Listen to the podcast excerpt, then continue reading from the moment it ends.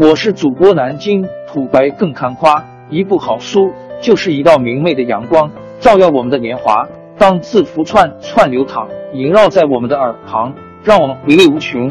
天津上元书院又和你们见面了，欢迎您的收听。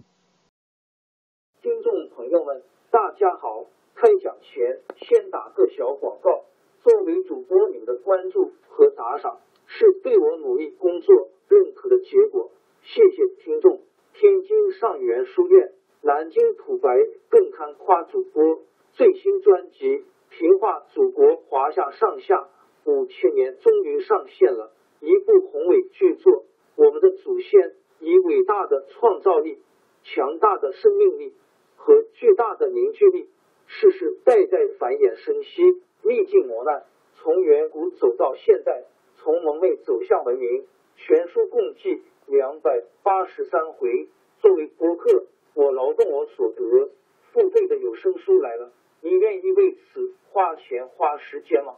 评话中华上下五千年专辑的进度更新按听众的关注和评论而定。喜马拉雅号 UID 七三二六四零二二。微信号 sh 八五七三零一四四九，请多多关注，多多打赏，谢谢大家，谢谢。下面正式开讲《评话中华上下五千年》专辑。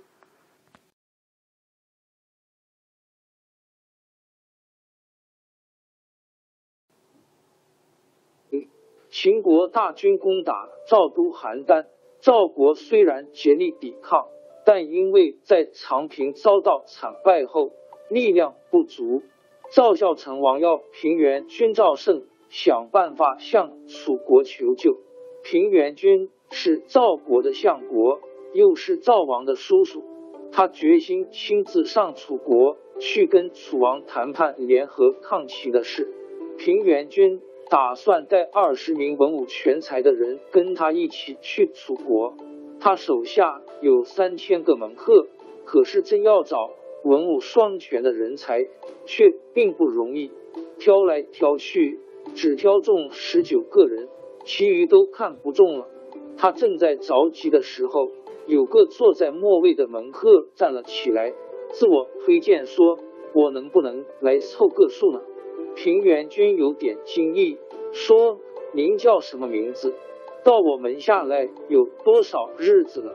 那个门客说：“我叫毛遂，到这儿已经三年了。”平原君摇摇头说：“有才能的人活在世上，就像一把锥子放在口袋里，他的尖儿很快就冒出来了。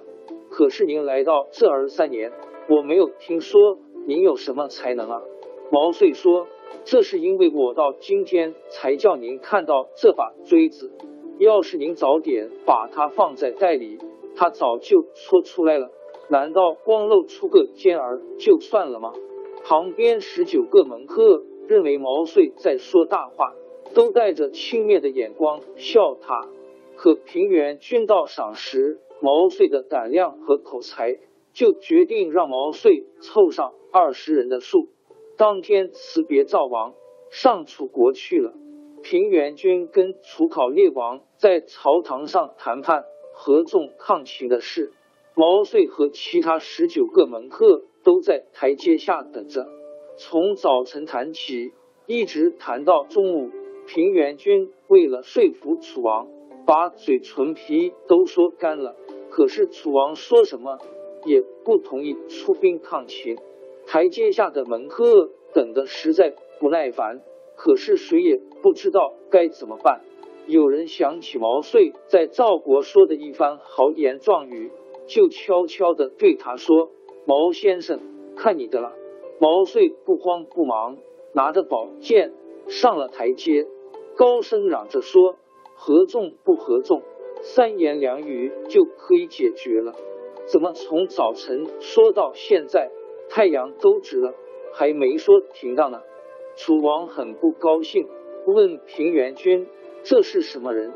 平原君说：“是我的门客毛遂。”楚王一听是个门客，更加生气，骂毛遂说：“我跟你主人商量国家大事，轮到你来多嘴，还不赶快下去？